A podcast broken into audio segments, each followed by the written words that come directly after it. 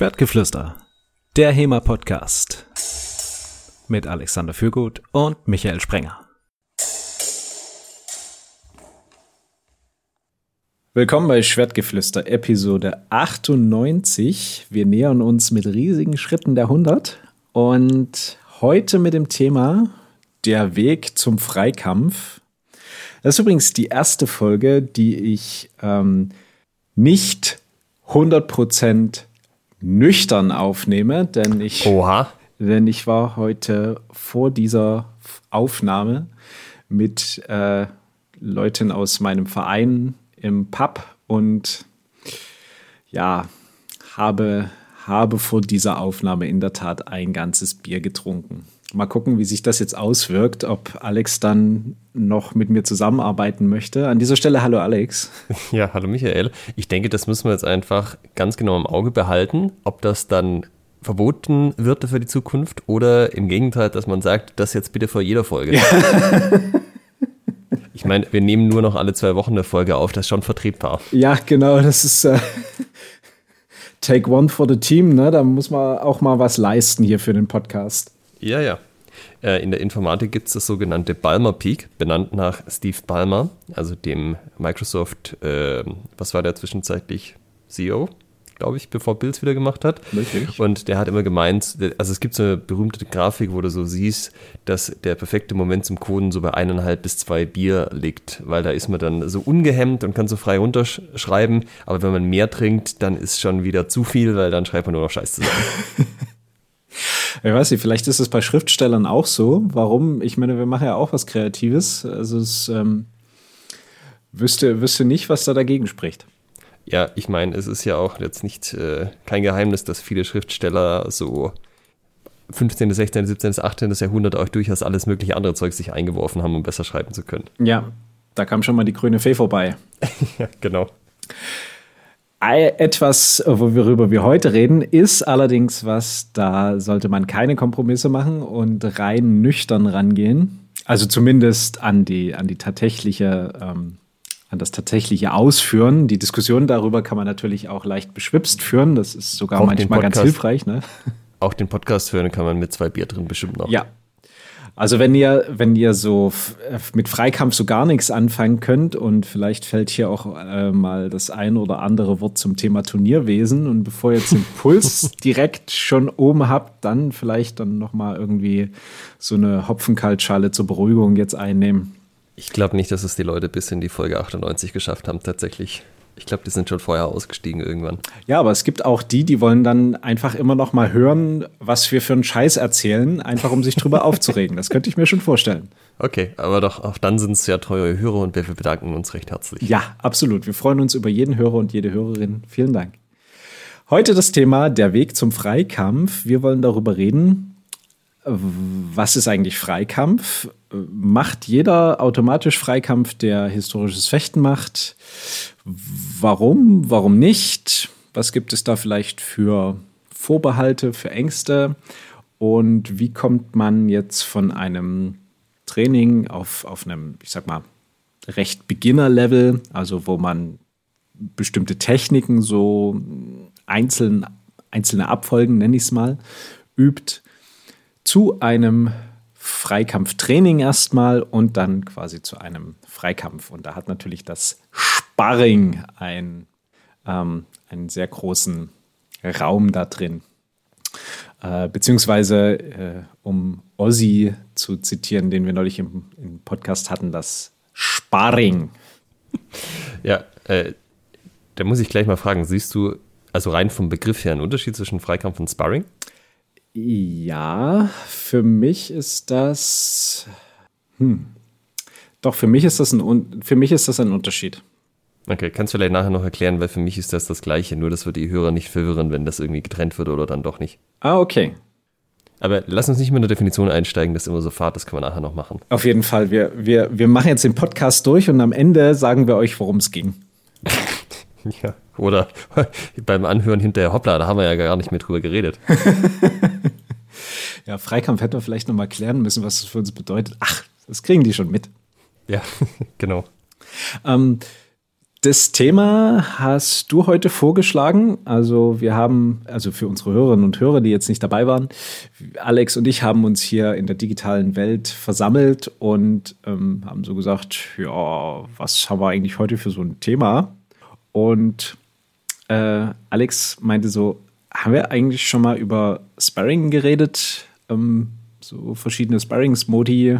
Und ich meinte, glaub nicht, konnte mich nicht dran erinnern. Und da sind wir dann auf das Thema Freikampf gekommen und dass wir eben die Folge darüber gestalten, quasi wie man zum Freikampf kommt. Was hat dich denn dazu, was hat dich denn heute getriggert an diesem Thema? Was hat dir denn da so gefallen heute? Es ist halt eigentlich schon ziemlich zentral für das, was wir im HEMA machen. Also sowohl wir beide als auch ein Großteil der HEMA-Szene. Und haben aber jetzt in äh, fast 100 Folgen noch nichts im Speziellen dazu gemacht. Und das ist eine Lücke, hätte ich gedacht die es zu schließen ja. gilt. Ja, auf jeden Fall. Aber mal wieder so ein Thema, was Schwertgeflüster heute abschließend und umfassend klärt. Ihr müsst danach nie wieder irgendwelche Diskussionen zu Freikampf, ja, nein, wann fängt man damit an, was für Sparringsmodi gibt es. Müsst ihr nie wieder führen. Ihr hört einfach die Podcast-Folge und that's it. Ja.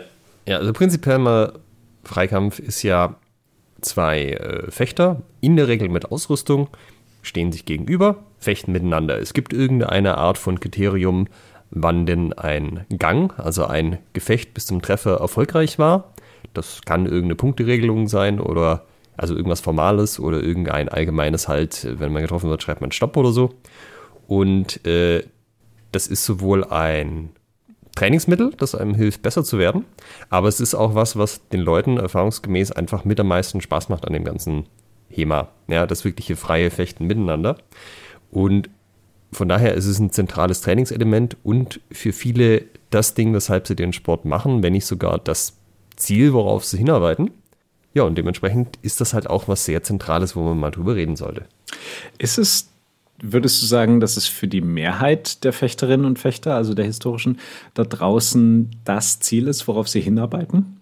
Also weltweit denke ich schon. In Deutschland wahrscheinlich auch. Äh, es gibt ja immer noch so ein paar Leute hier, die also zumindest nicht mit Ausrüstung Freikampf machen und halt, also wenn du jetzt ohne Maske Freikampf machst, dann hast du bei Stichen zum Gesicht jetzt nicht so die Trefferabsicht, würde ich mal sagen.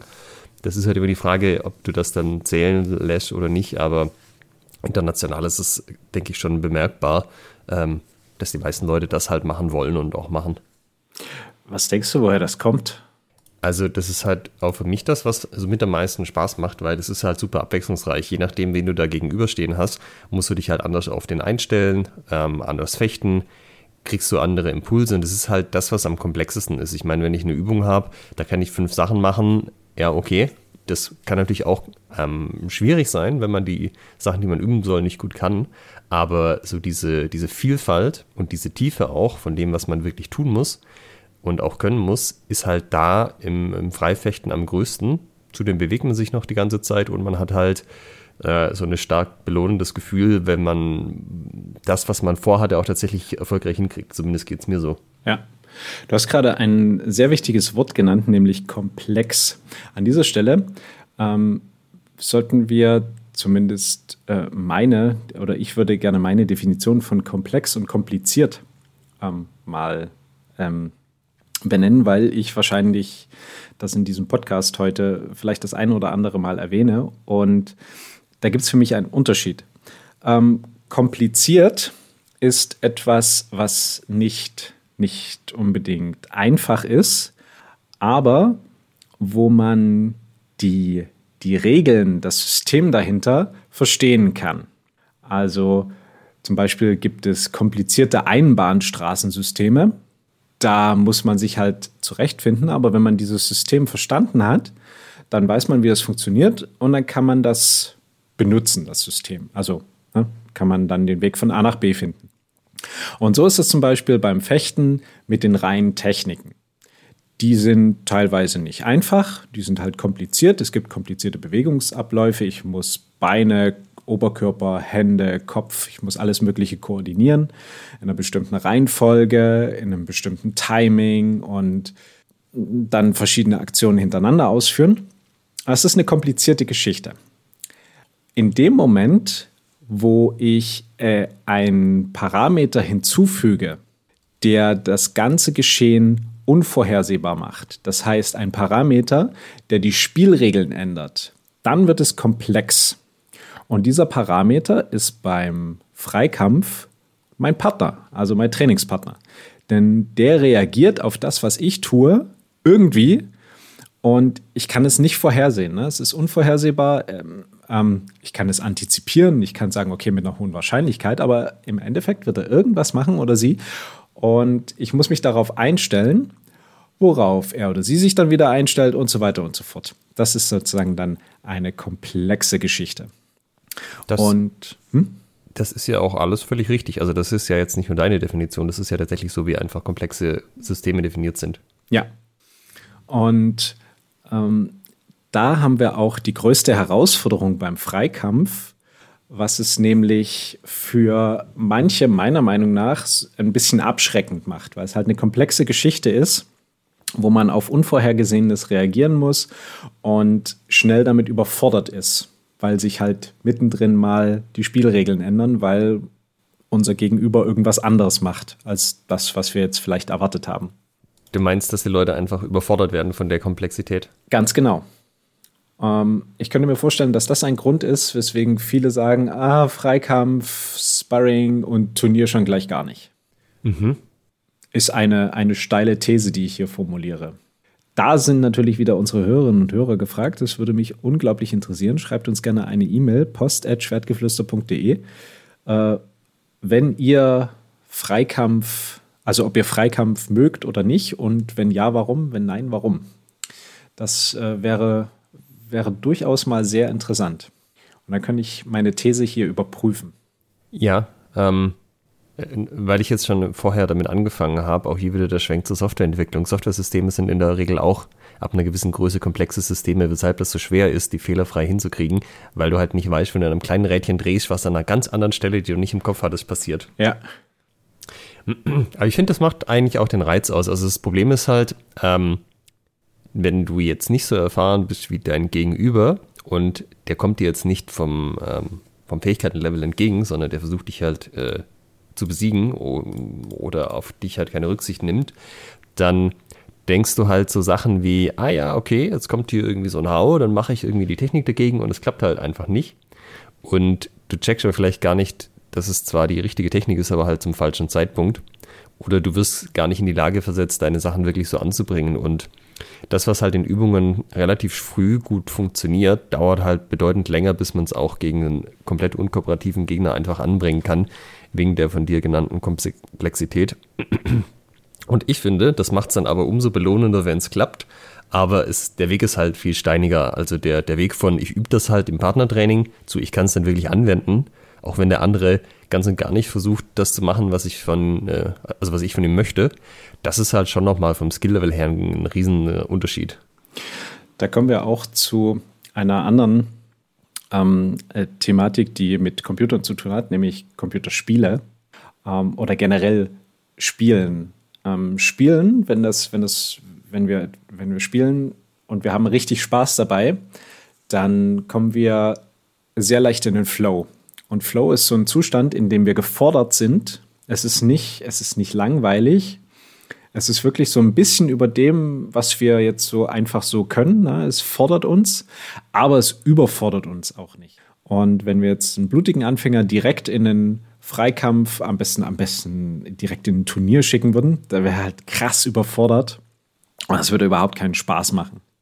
Und das heißt, um den Weg zum Freikampf zu schaffen, um sozusagen da immer das Level so zu halten, dass man Stück für Stück gefordert ist und wieder das nächste Level erreicht. Da hilft uns ähm, das Training und ähm, quasi das, das ist heute das Thema, wie kommt man dahin, wie gestaltet man das Training so, dass man Fechterinnen und Fechter, Anfängerinnen und Anfänger fordert, aber nicht überfordert. Was ist denn dein präferierter Ansatz dabei? Ähm, ich weiß nicht, ob ich dir darauf jetzt eine kurze Antwort geben kann. Dann gibst du mir eine lange. Weil das Problem ist ja, und das habe ich auch ja in diversen Vorträgen schon erläutert, also für die Leute, die das schon mal gehört haben, deal with it. Die Sättigung ist noch nicht 100%, das haben wir nicht alle gelernt. Achtung, Trommelwirbel. Ja. A wie Alexander und A wie Aliveness. also das Grundproblem ist halt, ähm, wenn du dir das als äh, Graphen aufmalst und sagst, okay, ich habe hier so einen gewissen Widerstand, den mir der Partner gibt, also wie das Level davon, wie er unkooperativ ist und ich teile mein Training in verschiedene Phasen auf, dann ist es halt bei vielen Kampfsportarten und auch wahrscheinlich immer noch bei vielen HEMA-Gruppen so. Du hast halt so ein komplett kooperatives Partnertraining, wo dann äh, zum Beispiel gesagt wird, wir machen heute hier den Zornhau und dann übt man halt kooperativ den Zornhau und der andere gibt einem Oberheuer verschiedene Variante, aber es ist halt wirklich weitestgehend kooperativ. Und dann hast du am anderen Ende aber das freie Fechten gegeneinander, was halt sehr unkooperativ ist und das in der Mitte, da klafft dann halt einfach eine große Lücke. Und das ist genau das, wo man halt, wie du sagst, von wenig Widerstand, viel Kooperation zu wenig Kooperation, viel Widerstand kommen muss, aber halt nicht von das eine ist Schritt 1 und dann kommt Schritt 2, sondern das muss halt so sukzessive passieren, dass ähm, auf einem Level, was halt für die Leute mitgehen können, die, dieser Widerstand halt Schritt für Schritt gesteigert wird. Und das muss Teil des Trainings sein. Also das kann nicht sein, was irgendwie außerhalb des Trainings passiert oder die Leute sich da selber drum kümmern, weil dann kann, also das skaliert vielleicht oder das können vielleicht einzelne Leute umsetzen, aber das skaliert nicht für die ganze Gruppe. Und die einzige Art und Weise, die ich jetzt gelernt habe, das zu machen, ist, wenn halt das komplette Training so aufgebaut ist, dass es die Leute sukzessive zum Freikampf hinführt und dann auch eben mit den, typischerweise mit Freikampf den Abschluss findet. Also dass das auch gar nicht so ein Ding ist, was die Leute mental trennen, sondern ähm, ich habe eh schon Übungen gemacht, wo ich zum Beispiel in Ausrüstung gefochten habe, die schon relativ unkooperativ waren. Ob ich da jetzt noch sage, jetzt machen wir es komplett unkooperativ und komplett frei, so, das muss sich anfühlen, als wäre es ein kleiner Schritt und muss es halt auch vom Aufbau dann sein. Aber es darf nicht so sein wie, so, jetzt haben wir hier kooperativ eine halbe Stunde geübt, jetzt rödelt euch mal auf und dann machen wir Freikampf und auf einmal ist alles anders, weil dann kannst du halt nichts anwenden dann hast du auch die Erfolgserlebnisse nicht.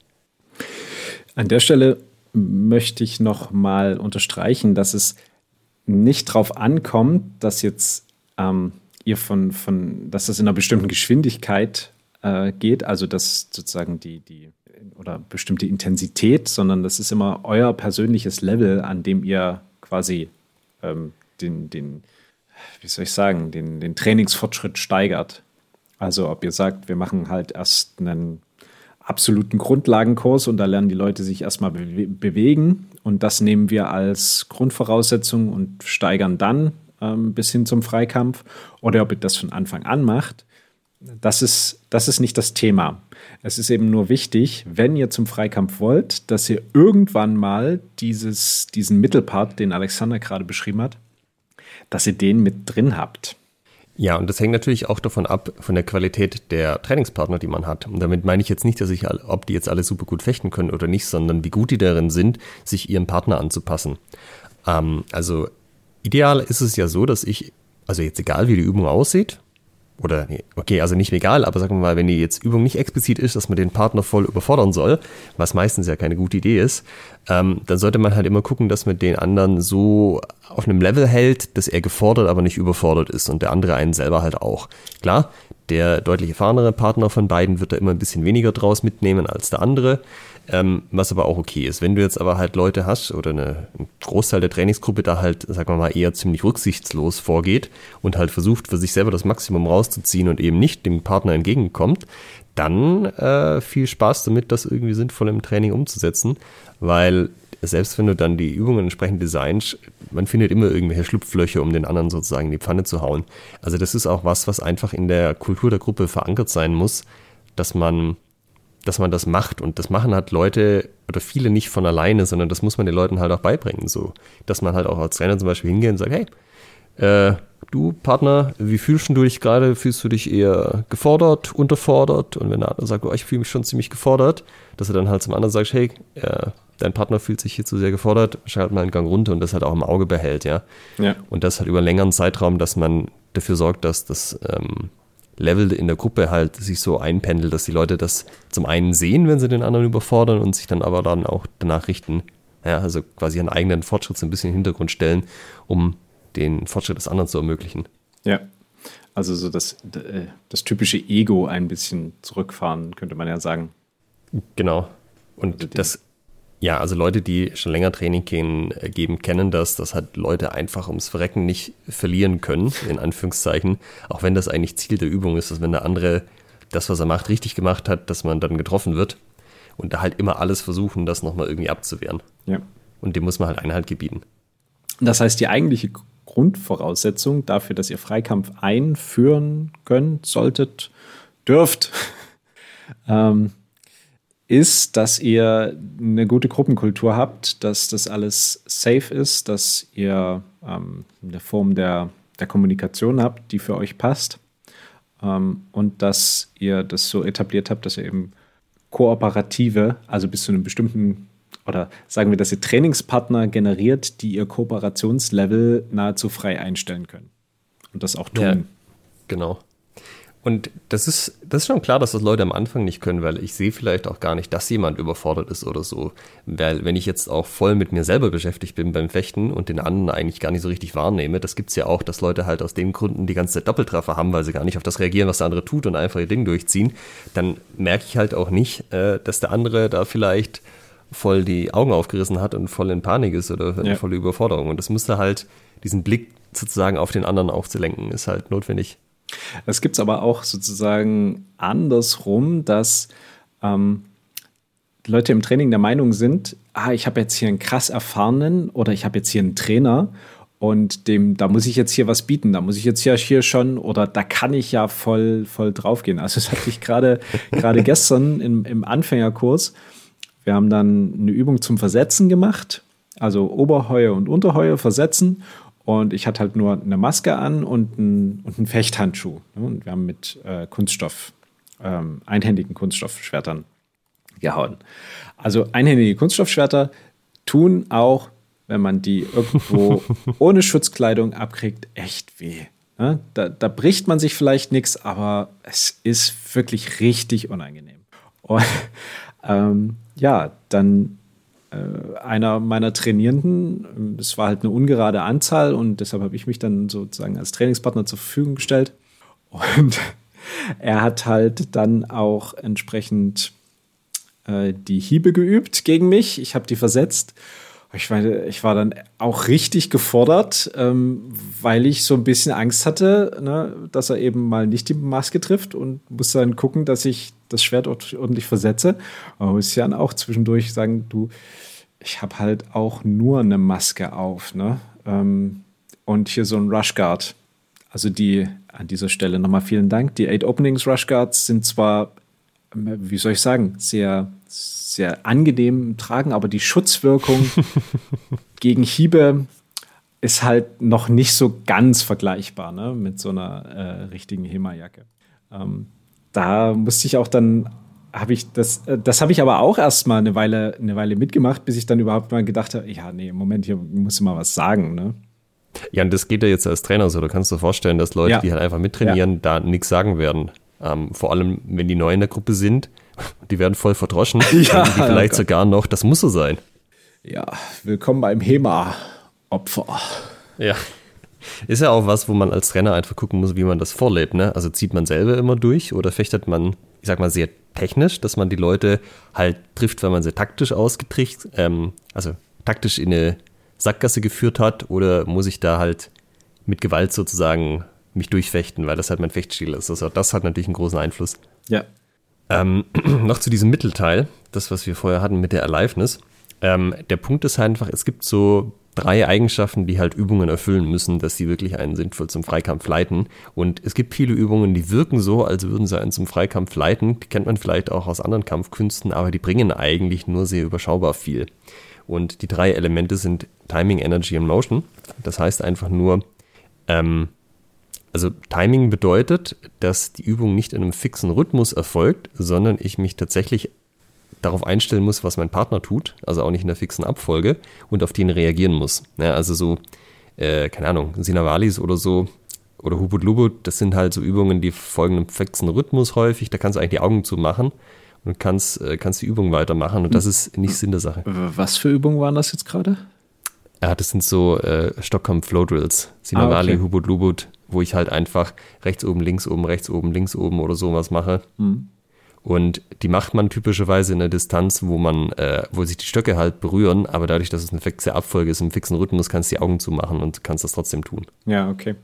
Genau, und da reagiere ich halt auf nichts. Ich spule einfach nur mein Programm ab. Ne? Also Timing, ich muss spontan auf den Gegner reagieren. Das zweite ist Energy.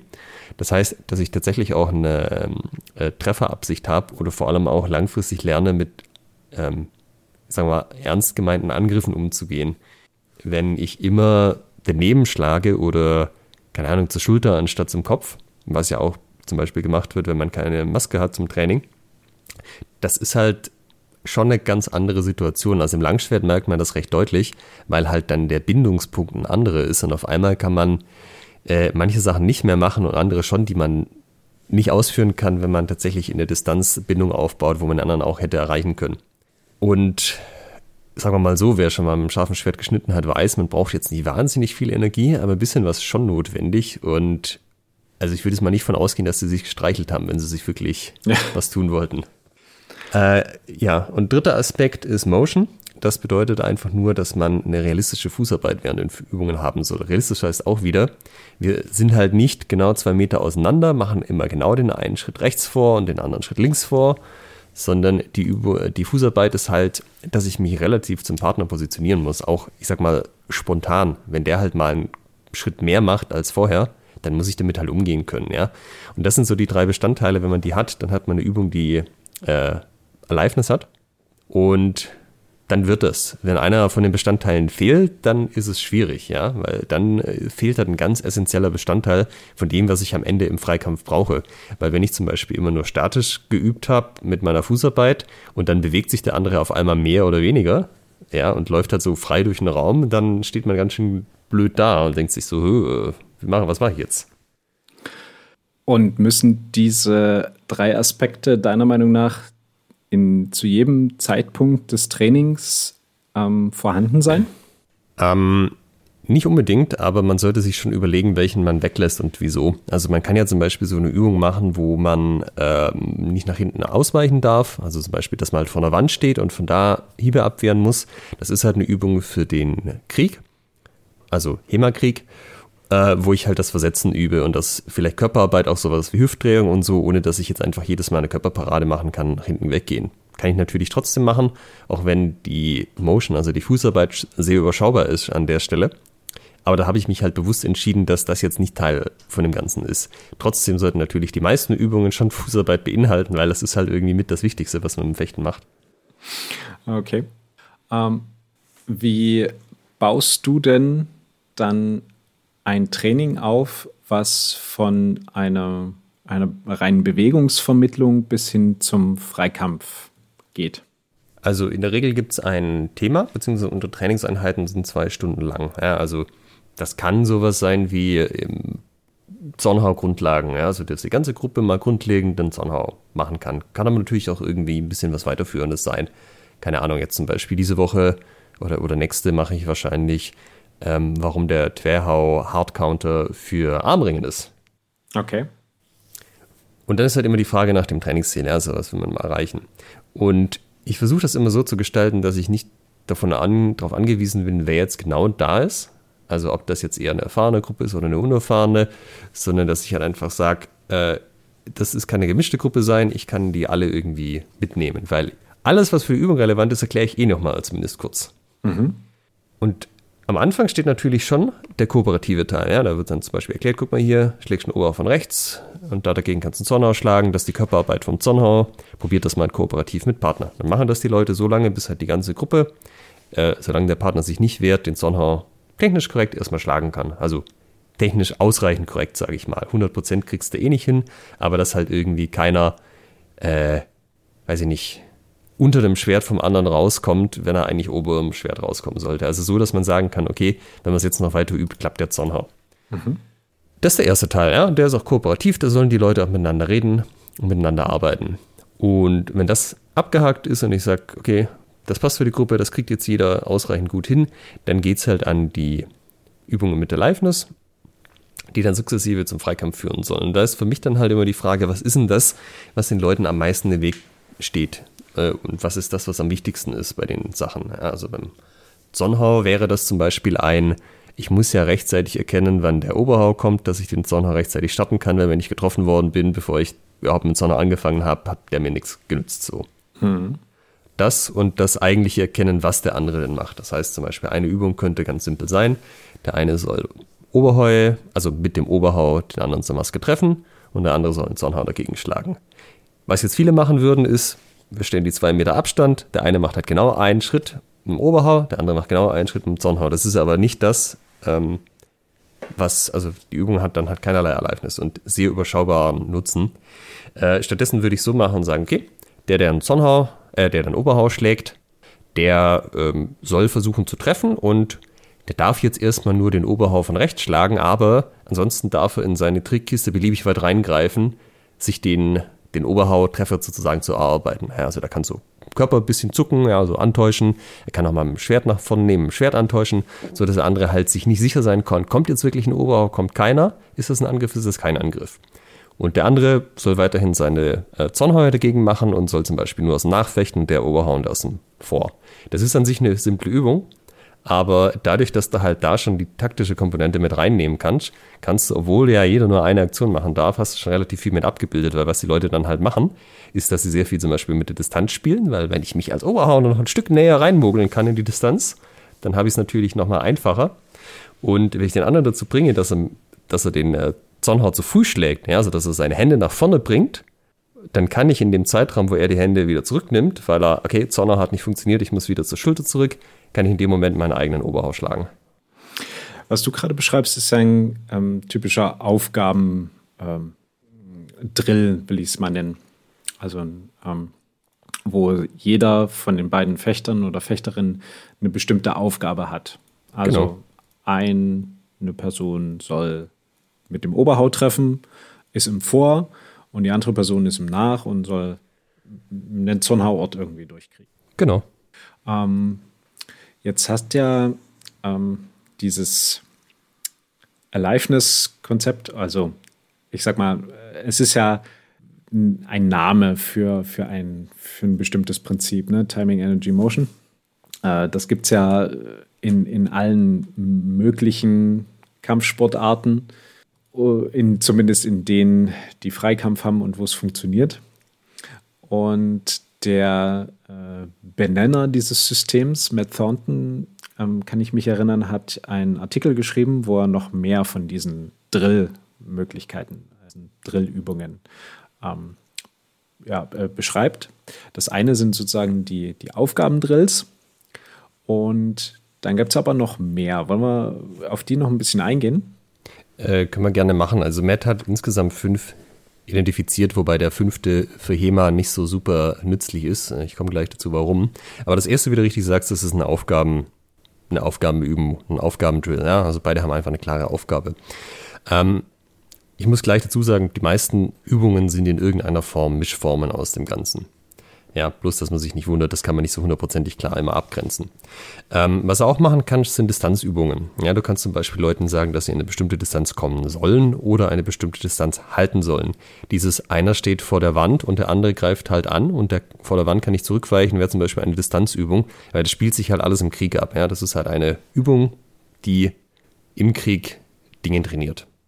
Ähm, das könnte aber auch sowas sein, wie dass einer von beiden ja auch wieder eine Aufgabe kriegt. So, hey du, versuch doch mal bitte gegen deinen Gegner, so viel es geht, ins Ringen zu kommen. Ja? Dann ist halt die Aufgabe, an der Stelle ins Ringen zu gehen. Ähm, ähm, genau, die, also das, was am wenigsten sinnvoll ist im HEMA, sind äh, Rufdrills. Da kriegt man quasi ein Kommando der ganzen Gruppe. Eigentlich ist das super, weil du kannst die Übergänge üben. Ja, also stell dir vor, die Leute sind gerade im Ringen am Schwert und du rufst rein, Zufechten, dann muss halt einer von beiden zum Beispiel die Distanz im Zufechten herstellen. Damit kannst du halt diese Übergänge üben von ich bin im Ringen und ich gehe aus dem Ringen raus ins Zufechten. Ähm, eigentlich eine super Sache, aber die Leute haben halt alle Maske auf. Und das mit den Schwertern braucht relativ viel Platz. Das heißt, man ist in großen Turnhallen, wo Leute nicht gut hören, weil sie Masken aufhaben. Und wenn du da versuchst, irgendwie Kommandos reinzurufen, äh, ist das ganz schön anstrengend und nicht so wirklich das Allerlustigste. Das geht zum Beispiel im Ringen sehr viel besser, weil die Leute sind viel enger zusammen und sind zusätzlich noch äh, ja, ohne Maske, weshalb sie deine Kommandos besser hören. Ich mache das immer in einer ähm, etwas ab, also äh, man könnte sagen, verminderten Form, dass es nur ein Kommando gibt, also los oder ein Klatschen, auf das dann eine bestimmte Aufgabe durchgeführt werden muss. Ne? Das wäre dann diese, mhm. diese Mischform Call-out-Drill also, oder Kommando-Drill und ähm, Aufgabendrill. Und da bringst du sozusagen in den Aufgabendrill nochmal das überraschende Moment, dass sie ähm, quasi nicht, äh, dass sie ein ex, völlig externes äh, Kommando haben, auf das sie reagieren müssen. Ja, genau. Also das ist halt was, um Leute so ein bisschen auch aus der Komfortzone rauszukriegen weil äh, das, also damit zwingt man sie halt so ein bisschen auch Dinge zu tun, die sie eigentlich nicht so gerne machen. Ja? Also wenn du zum Beispiel einfach jemand hast, der nicht von sich aus ins Ringen geht, aber das wäre halt nützlich, dass derjenige das trainiert oder diejenige, dann äh, tut man halt gut dran, wenn man das irgendwie auf Kommando, weil da muss man es halt auch machen sozusagen und es wird einem nicht überlassen. Äh, genau, das waren drei Drilltypen. Was wir noch haben, sind Reset-Drills. Ähm, da geht es einfach darum, dass wir in einer bestimmten Situation starten, aus der Situation raus anfangen und dann wieder in die Situation zurückkehren, wenn wir uns zu weit davon entfernt haben. Ein Beispiel wäre das jetzt im langen Schwert auch wieder. Man ist im Sprechfenster, also man hat Klingenbindung und der eine hat halt immer Probleme, dass er im Sprechfenster irgendwie nicht weiß, was er machen soll. Dann kannst du halt sagen, gut, wir machen da ein Reset-Drill draus ähm, entweder der Trainer ruft los oder einer von den Partnern zählt halt runter 3, 2, 1 los und dann fängt man einfach aus dieser Situation an und sagt, man fechtet entweder dann, weiß ich nicht, zwei, drei Aktionen oder halt bis zum Treffer und dann fängt man wieder von vorne an.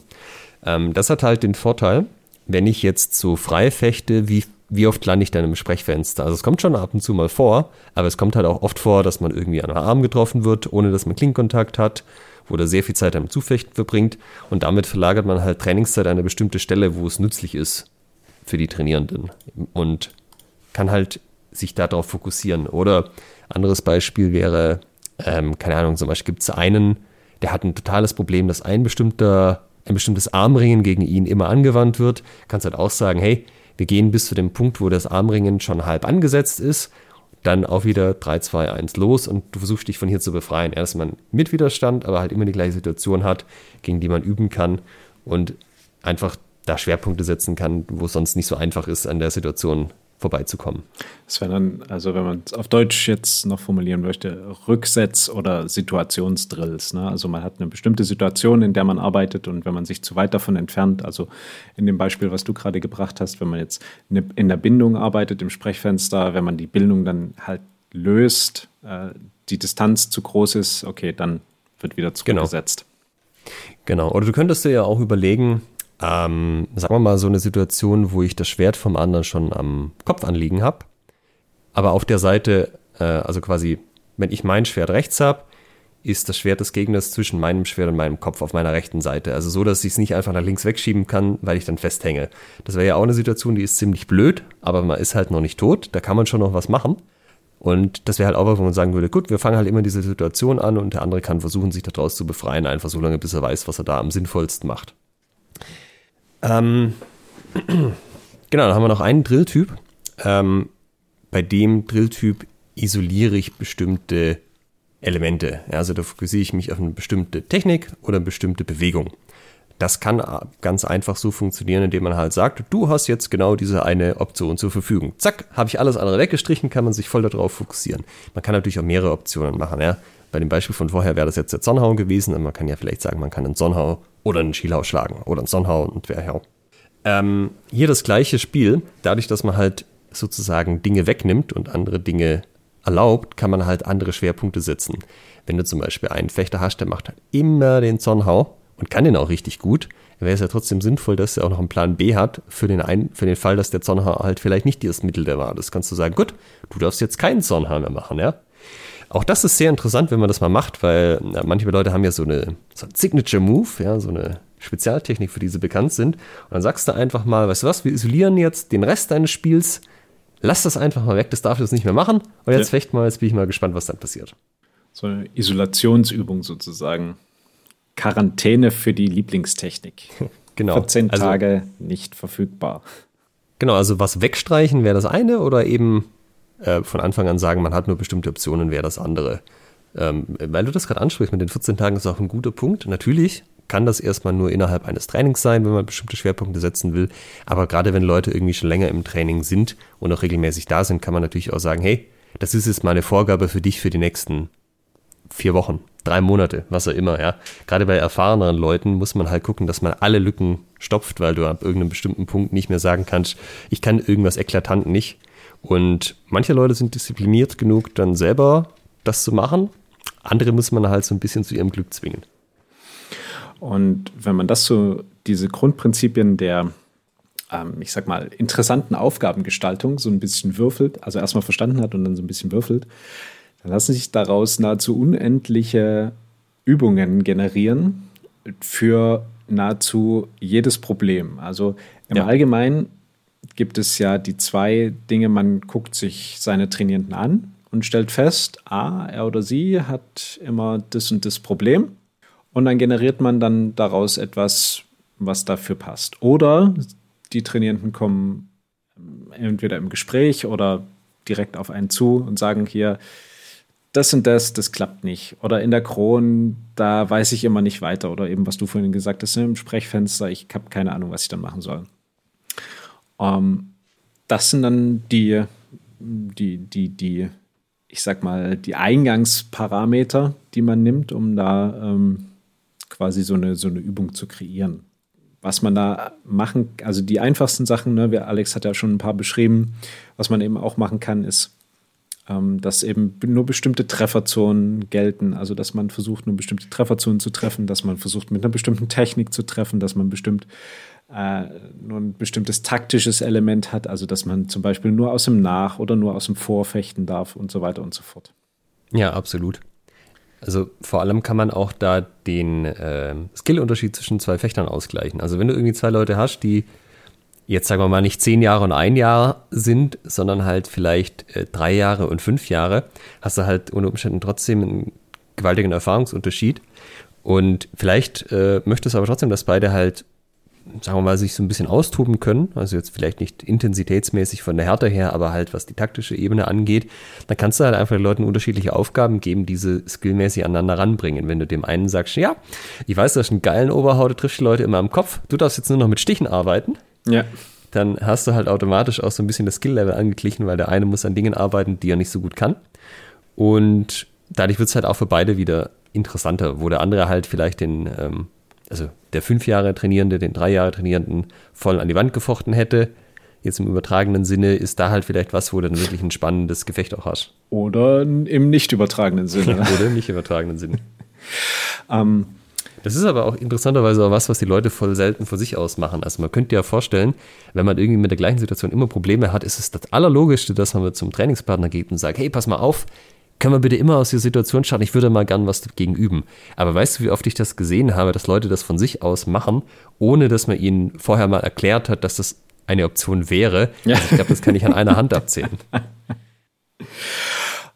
Was hat, was haben, was, was steckt dahinter, hinter diesen Drills, hinter diesen Übungen, hinter diesen, ähm, ich sag mal, ein Stück weit Vereinfachungen, beziehungsweise ne, diesen Isolationen? Es geht darum, die Komplexität zu verringern.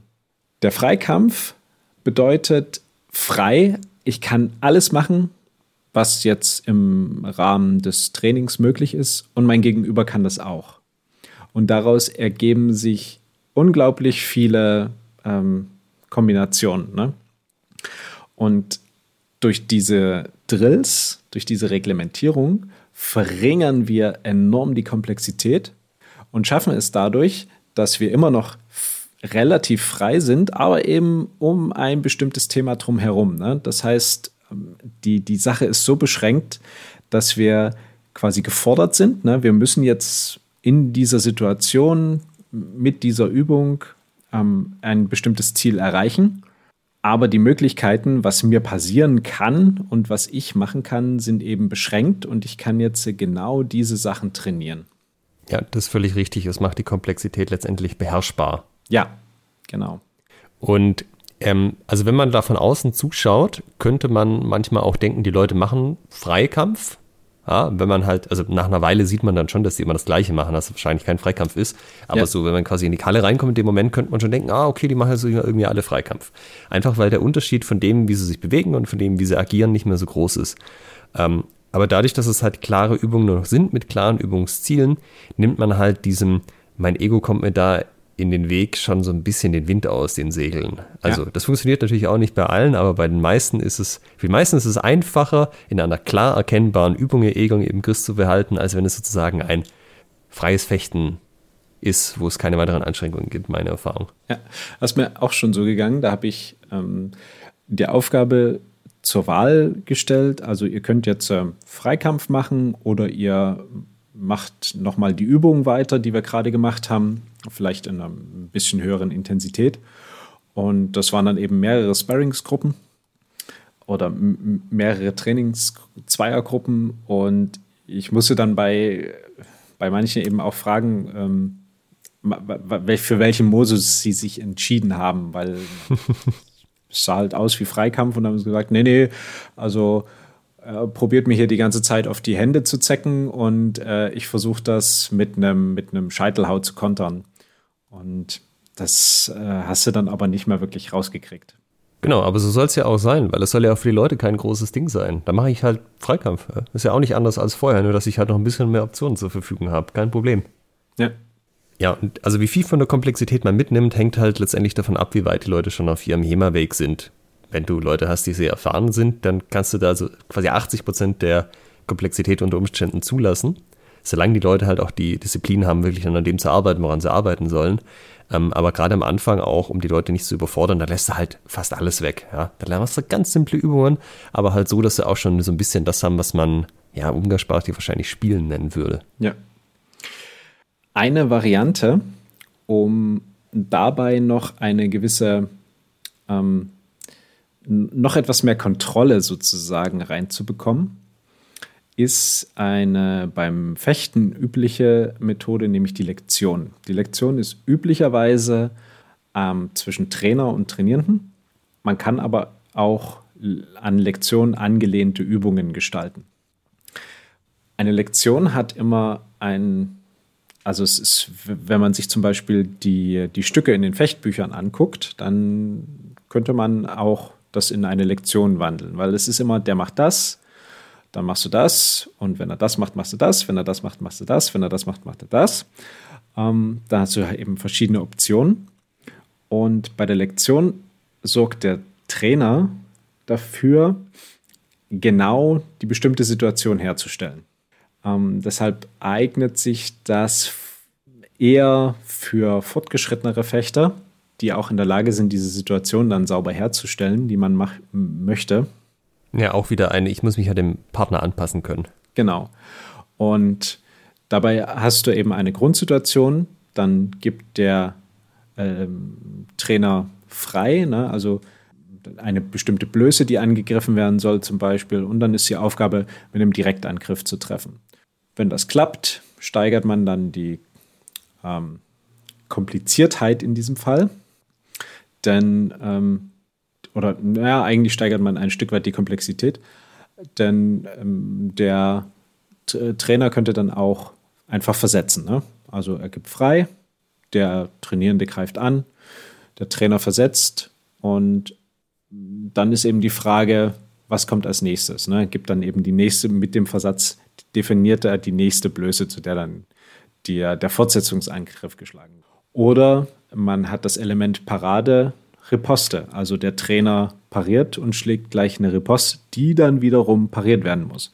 Und so kann man das beliebig komplex wieder gestalten und bestimmte Szenarien, auf die dann der oder die Trainierenden ähm, reagieren müssen und eben korrekt reagieren müssen.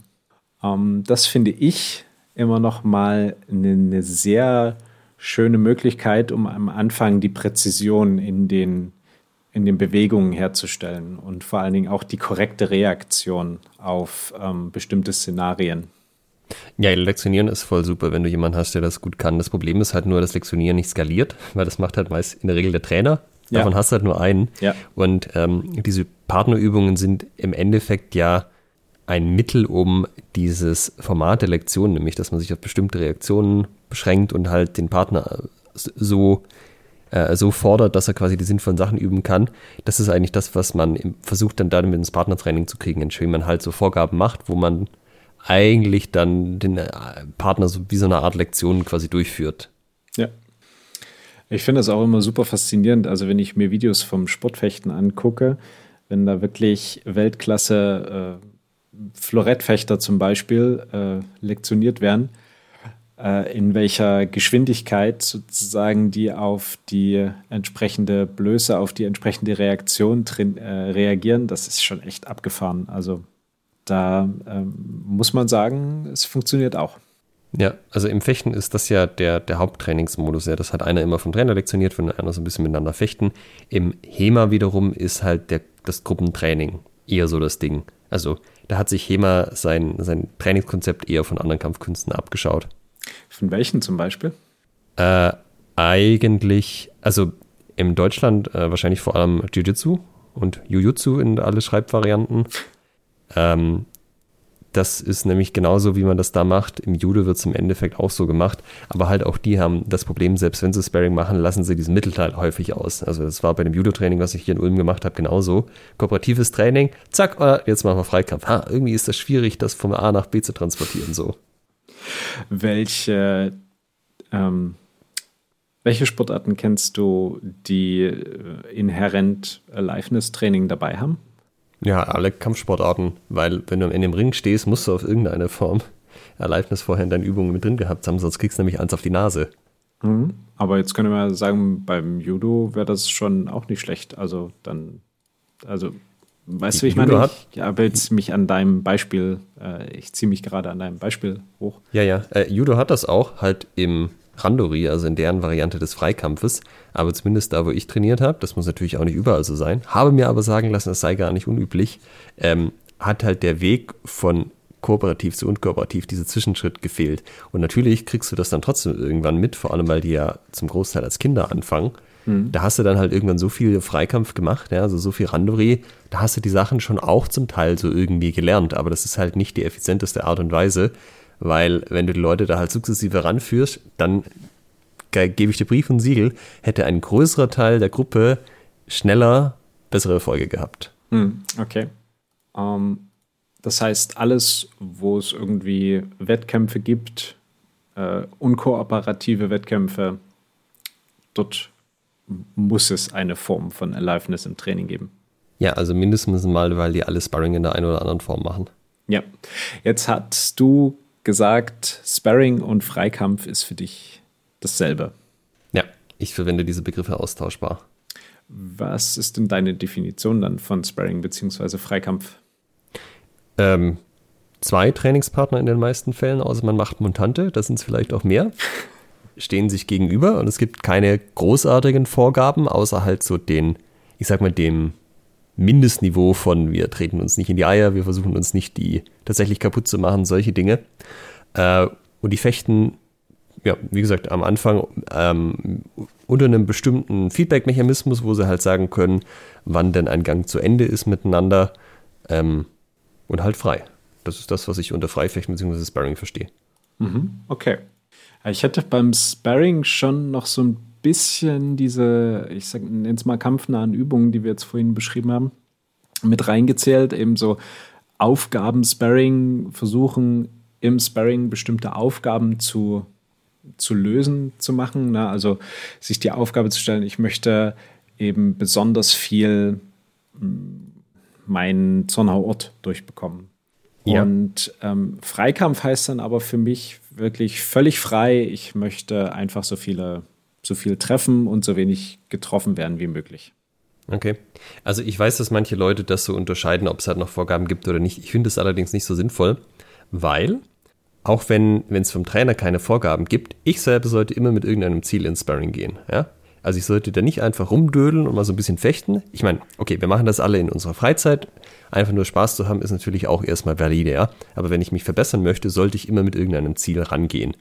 Das äh, wird in der Regel sowas sein wie, ich möchte an einer bestimmten Situation arbeiten, ich möchte an einer bestimmten Technik arbeiten. Und das ist auch was, was ich für mich selber versuche, dass ich halt sage, was will ich denn jetzt eigentlich gerade, was, was mache ich denn eigentlich gerade hier, was versuche ich denn zu üben und dass ich da halt einen Schwerpunkt drauf lege. Ähm, da muss ich dem anderen auch nichts von sagen. Ja, wenn ich zum Beispiel Stiche üben will, dann werde ich halt mehr Stiche machen. Ja. Nicht nur Stiche, weil das ist natürlich auch super vorhersagbar. Aber dann sind halt irgendwie 80 Prozent Stiche und das, was keine Stiche sind, versuche ich halt Stiche vorzubereiten. Entweder indem es halt eine direkte Vorbereitung ist, sowas wie, keine Ahnung, ich täusche einen Hauer und mache dann einen Stich, oder dass ich halt auch mal einen Hau mit reinmische, dass der andere sich nicht komplett auf Stiche nur einstellt. Und den Unterschied von hier zu, es gibt eine Vorgabe vom Trainer, der ist halt aus meiner Ansicht dann nicht da. Und ähm, der einzige, also wenn jeder das zuverlässig hinkriegen würde, sich selber einfach Aufgaben zu stellen, dann würde ich das überhaupt keine Vorgaben machen, weil die Leute wissen dann wahrscheinlich schon am besten, ähm, was sie brauchen. Also gut, das stimmt natürlich auch nicht. Manche Leute checken halt nicht, was wirklich das Problem ist. Da brauchen sie so ein bisschen Unterstützung. Da, es gibt ja einen Grund, dass ein Trainer von ist. Aber ich sag mal, wenn die Leute Disziplin hätten, das zu machen, von sich aus, dann würde ich da jetzt nicht großartig Vorgaben geben. Aber die meisten Leute haben diese Disziplin nicht oder haben das Wissen nicht oder was auch immer. Also auf irgendeinem Punkt scheitert das, warum sie das nicht machen. Und da kommt halt der Trainer ins Spiel, das halt auch wieder wie vorher die Leute so ein bisschen dazu zwingst, indem du halt von außen Aufgaben gibst, dass sie eben genau das machen und mit einem bestimmten Ziel reingehen und nicht halt einfach vor sich hin fechten. Ja. Ähm, wir können aber trotzdem gerne noch über die ähm, Sparring-Varianten reden. Also auch wenn es jetzt keine technischen Vorgaben gibt, kann man ja doch auf verschiedene Arten miteinander noch Sparring machen, die unterschiedliche Schwerpunkte setzen. Mhm. War es zum Beispiel? Ja, ähm, gecoachtes Sparring haben mhm. vermutlich auch die meisten schon mal gehört. Also zwei Leute fechten dann miteinander und mindestens eine Person schaut sich das Ganze von außen an und gibt dann entweder einem von beiden oder halt beiden Tipps. Ähm, das kann zum Beispiel sowas sein wie, hey, mir ist aufgefallen, du stehst immer mit rechts vorne, Darum schlägst du immer zu kurz, weil der andere halt ganze Schritte macht und du immer nur halbe Schritte. Das kann mit einer Empfehlung verknüpft sein, das nicht zu machen oder halt einfach nur der Hinweis, schau mal, da vielleicht drauf achten und dann kann halt der Fechter beim nächsten Durchgang gucken, ah, tatsächlich, ich stehe mal rechts vorne. Was ist denn, wenn ich links vorne stehe? Ah, jetzt kann ich ganze Schritte machen, das ist ja super, die Welt ist in Ordnung. Ja. Ähm, kann aber natürlich auch so ein bisschen das sein, was normalerweise ein Trainer macht, also ähm, inhaltliches Feedback geben, sowas wie, hey, du stehst immer rechts vorne, äh, ich möchte jetzt, dass du mal einen Gang fechtest, wo du immer links vorne stehst und ganze Schritte machst, so. Ja, also das ist, weil der Trainer kann ja nicht immer überall sein. Mhm. Und das kann für beide getrennt sein. Du kannst auch zwei Leute haben, die zuschauen und jeder gibt halt dem anderen einen Tipp. Und dadurch hast du halt dann äh, zwischen den Gängen, weil die halt zwischendurch Feedback kriegen, immer wieder so ein bisschen Änderungen in der Art und Weise, wie sie miteinander fechten. Also man ändert quasi die, die, die Situation auf eine andere Art. Das kann halt ganz nützlich als Übung sein, wobei das auch viel davon abhängt, wie äh, gut die Leute und wie erfahren die sind, die dann letztendlich coachen. Hm. Was mir beim, beim Sparring sehr wichtig ist, also das ist halt wieder die Mentaltrainer-Perspektive, ist ja die Gewöhnung an die Wettkampfsituation. Und beim Wettkampf gibt es ähm, höchstwahrscheinlich einen Kampfrichter, aber zumindest mal irgendwie Punkte. Das heißt, auch im Sparring auf Punkte zu fechten, sich daran zu gewöhnen. Und im Sparring nutze ich das dann auch noch gezielt, um bestimmtes Verhalten zu belohnen und bestimmtes Verhalten zu äh, ja, ich, bestrafen, äh, zu, zu, unterdrücken, sagen wir es so. Ähm, nämlich über die Punkteverteilung. Dass man sagt, okay, ähm, was weiß ich, hier so Handtreffer geben einen Punkt, äh, ne, dass ich also einfach eine, eine Gewichtung mache. Ähm, oder dass ich für bestimmte Techniken eben Punkte gebe. Ne, dass ich sage, okay, jeder Treffer ist ein Punkt, aber ein sauberer Zornhauort sind drei Punkte. Ja. Oder eben sowas, ähm, und da haben wir dann den, den Fokus auf die Gewöhnung auf die, an die Wettkampfsituation. Wir fechten auf fünf Punkte. Und wenn einer, egal bei welchem Stand, wenn einer vier Punkte hat, es gibt immer, es gibt immer einen Punkt pro Treffer. Und wenn einer vier Punkte hat, ist der nächste Treffer fünf Punkte wert. Mhm. Dann kannst du dir, dann kannst du jemanden 4 zu 0 abziehen. Wenn der einmal einen sauberen Treffer dann hinkriegt, hat er gewonnen. Ähm, und das sind eben so eine, so eine Szenarien, mit denen ich dafür sorgen kann, dass sich Leute dran gewöhnen, eben wirklich bis zuletzt konzentriert zu sein, immer fokussiert und ähm, jeden Treffer, also versuchen, jeden Treffer zu kriegen und jeden Treffer des Gegners, der Gegnerin nicht zu kriegen. Ja, letztendlich änderst du ja den Feedback-Mechanismus. Also auf irgendeine Art und Weise wird ja festgestellt, wann man, wenn man einen Gang fertig gemacht hat und du änderst halt die Bewertung, wann für wen der Gang erfolgreich war, sozusagen. Ja. Äh, da vielleicht auch noch der Tipp, wenn ihr bei euch in einem Verein fechtet, wo, wo ihr solche Dinge hört wie Mecker Mecker, Turniere eh alle doof, das ist ja nicht das wahre Fechten, aber wir machen hier ja kein Turnierfechten. Ihr habt auf jeden Fall irgendwelche Regeln. Also anhand von irgendwas könnt ihr bei euch in jeder Gruppe beurteilen, ob das jetzt, also wer von beiden jetzt in dem Gang besser abgeschnitten hat oder nicht. Und das sind Regeln einfach, ja. Das ist der Kontext von dem ähm, Feedback-Mechanismus.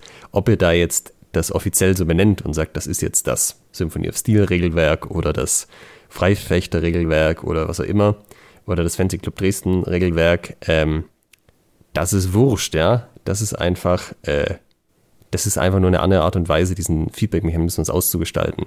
Und das könnt ihr halt auch nutzen, weil wenn ihr immer nach dem gleichen Feedback-Mechanismus fechtet, das sorgt halt auch für eine gewisse Einseitigkeit und die Leute da rauszuziehen, jetzt gerade mit den Sachen, die du auch genannt hast, ähm, sorgt halt dafür, dass die Leute auch die Situation nochmal ein bisschen neu evaluieren müssen, so ein bisschen aus ihrem Trott rauskommen. Ja, aus der Komfortzone herauskommen. Das ist dann in der Tat, wenn ihr im Freikampf seid, wenn ihr diesen Weg dorthin geschafft habt und wenn ihr Freikampf nutzt, um auf ein Turnier vorzubereiten, dann geht es wirklich darum, dort nochmal die Schwierigkeit hochzusetzen und äh, das so, so unangenehm wie möglich zu gestalten. Ne? Wenn man sich entschieden hat, ich will jetzt ein Turnier fechten, da muss der Freikampf und das, das Sparring muss dann richtig eklig sein. Also, wo du dann denkst, Alter, was sind das für Scheißregeln, ich habe hier keinen Bock, dann ist es, dann ist es ungefähr dort, wo es sein soll.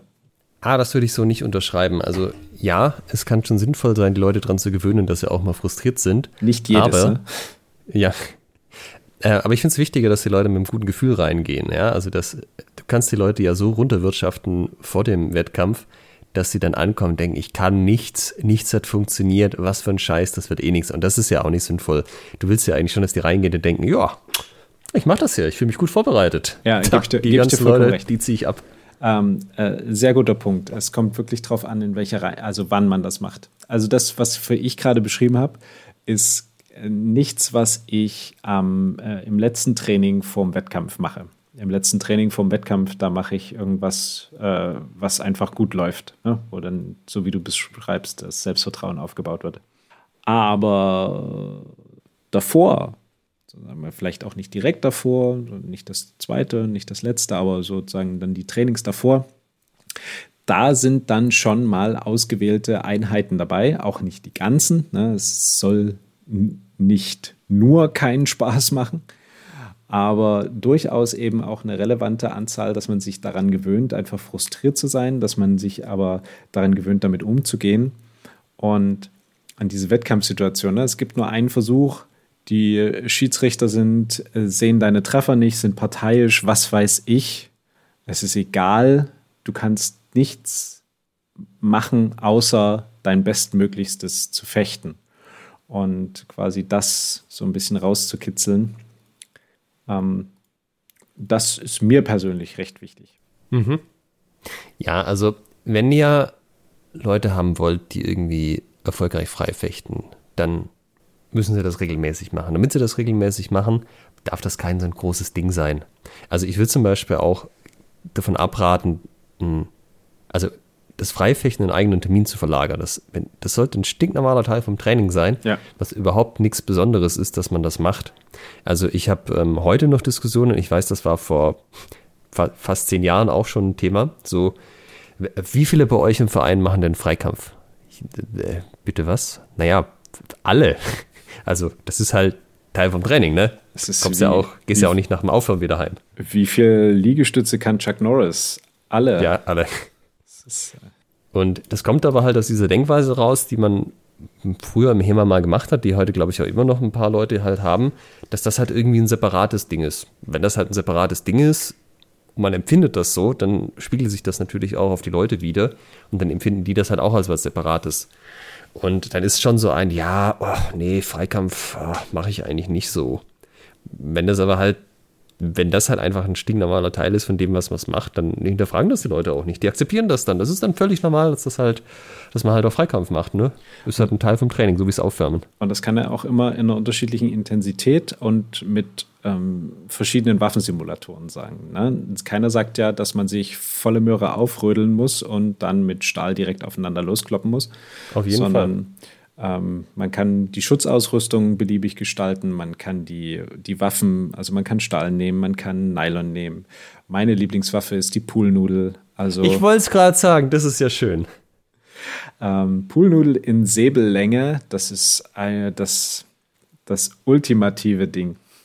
Das ist super, dass du das sagst, weil ich denke mir auch schon, seit wir angefangen haben, ich sollte irgendwann noch erwähnen, dass man auch Freikampf mit halbierten Poolnudeln machen ja. kann. Weil es ist halt echt so, du brauchst keinerlei Ausrüstung, er hat wirklich keine Angst vor Puhnudeln. Aber ähm, wenn du halt die Anreize und das Feedback-System so ausgestaltet dass halt die Leute nicht nur voreinander stehen und sich hauen, ja. so quasi dong, dong, dong beide gleichzeitig, sondern halt wirklich miteinander fechten, dann kannst du damit super Sachen machen, weil du musst ja trotzdem Bein wegziehen, Arm wegnehmen und so. Du hast, Also du hast so ein krasses, äh, so eine krasse Schulung für, für Abstand und Zeitmaß. Das ist, äh, diese Waffe ist so unglaublich schnell und du verletzt dich damit nicht. Oh, es ist, wenn du die, wenn du die äh, abkriegst, das zwiebelt schon so ein bisschen. Also du hast, das ist nichts, wo du sagst, ach, toleriere ich, sondern du versuchst der schon auszuweichen. Und das ist verdammt schnell, dieses Ding. Das macht richtig ja. Spaß. Dann habe ich andere Poolnudeln. Ich habe aber keiner noch das Gefühl gehabt, dass ich wirklich ausweisen müsste. Es macht aber einen schönen lauten Schnalz auf jeden Fall. Ja. Und man kann es im Schwimmbad machen, auch ein großer Vorteil. Ja, wir haben die äh, Poolnudeln hier aus sowjetischen Restbeständen bei uns im Osten. ja. Die sind noch aus Holz gemacht. Ja, die haben so eine Verstärkung da drin. ähm, ist dir noch was wichtig heute zum Thema, wie äh, der Weg zum Freikampf sozusagen? Was ich vielleicht noch loswerden wollte, ähm, auch wieder nochmal so ein bisschen anknüpfend vielleicht zu dem Thema mit, äh, wie, wie man das als Trainer vorlebt. Also, wenn ich fechte, löse ich sehr viele Dinge über die Taktik. Weil so, ich finde, wenn du das taktisch geschickt gemacht hast, dann ähm, ist der Treffer eigentlich so ein bisschen pro forma. Also muss ich natürlich trotzdem noch machen, weil es kann immer noch was schief gehen und man überschätzt dich ja selber auch manchmal und denkst, ja, ja, hätte ich schon gekriegt. Und dann probiert man es aber, klappt nicht, ja. Aber eigentlich ist es eine interessante taktische Situation. Und mir selber macht das wahnsinnig viel Spaß, wenn ich so eine leichte Bewegung mache, also keine Ahnung, irgendwie ein bisschen die Schulter nach vorne nehmen, so ein bisschen mit der Hand zuck und der andere macht auf einmal Hände nach links oben, bewegt sich irgendwie drei Schritte, weil er denkt, jetzt kommt hier Mords der Angriff. Ja. Und das finde ich super, weil das kann man halt super gut gegen die Leute ausnutzen. Und da kannst du aber halt auch super sanft treffen, ne? weil wenn die mit der Händen, wer weiß wo sind, dann schlägst du ihn halt ganz locker auf den Arm, gibst ihn zu verstehen, guck mal hier, da warst du offen, tut sich aber keiner weh. Und das mache ich jetzt schon eine ganze Weile, äh, also auch das so, ich sag mal, schwerpunktmäßig halt äh, vom, vom Fechten zu verwenden.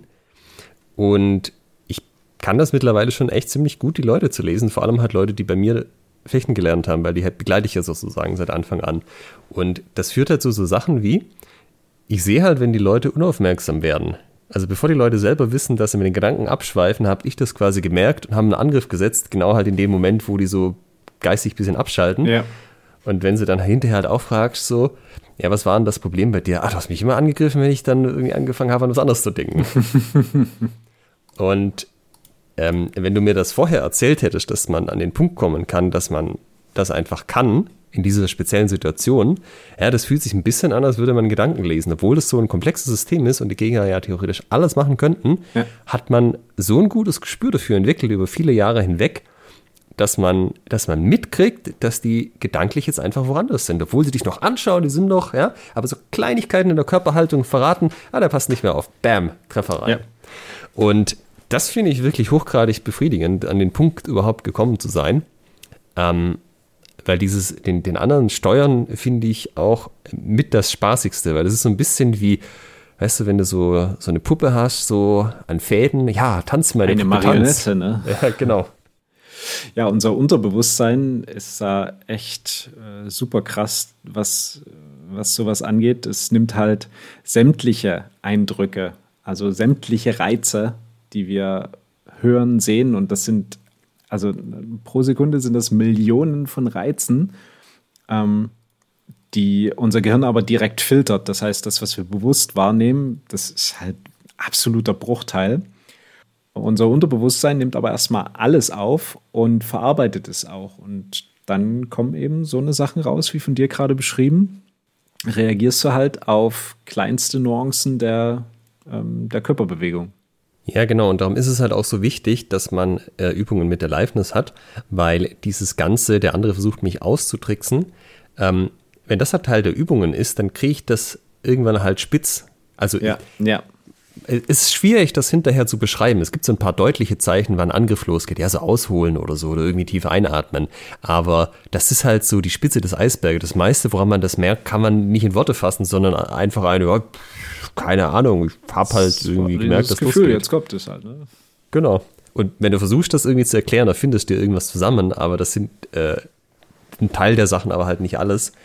Und wenn du aber halt das immer mit trainierst, ja, dass man halt auch sich gegenseitig so ein bisschen austricksen kann, mit dem Körper arbeiten, was halt, was halt geht und sinnvoll ist in den Situationen, das ist halt immer mit dabei, dann hast du irgendwann in deinem Unterbewusstsein so eine Bibliothek eingelegt von Referenzbildern. Ja. ja. Und auf die greifst du dann halt zu. Und das geht blitzschnell. Und wenn du das dann nicht machst, hast du das nicht und dann macht der, der erste Tricks dich aus und du denkst dir, what? Das habe ich noch nie gesehen hier. Okay, das ähm, war unsere, waren unsere, wie, wie nennen wir es, unsere Tipps, unsere Empfehlungen auf dem Weg zum Freikampf. Wenn euch das ähm, gefallen hat, dann lasst es uns wissen. Wenn ihr anderer Meinung seid, dann lasst es uns wissen. Das äh, interessiert uns immer sehr, besonders bei solchen Themen würde uns eben interessieren, wie setzt ihr das schon ein bei euch im Verein, in der Gruppe? Ähm, in welchem Ausmaß? Welche von den Sachen nutzt ihr schon? Welche kanntet ihr noch gar nicht? Ähm, welche sagt ihr, habe ich probiert, äh, war nicht so geil? Schreibt uns gerne da eine Nachricht an post.schwertgeflüster.de oder schickt uns eine Nachricht bei Facebook oder Instagram.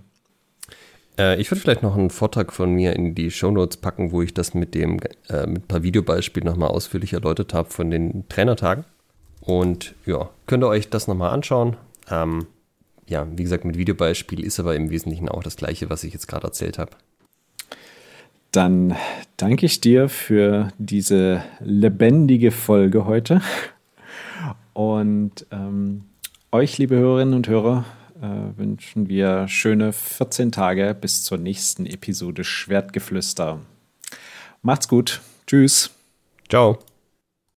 Halt bitte noch nicht weglaufen. Ihr könnt diesen Podcast nämlich noch unterstützen. Wenn es euch gefällt, dann tut uns einen Gefallen, gebt uns ein Like auf Facebook oder bei Instagram oder bewertet diesen Podcast bei iTunes und unterstützt uns auch gerne auf patreon.com slash schwertgeflüster, Schwertgeflüster mit UE und empfehlt diesen Podcast euren Freunden und Feinden weiter.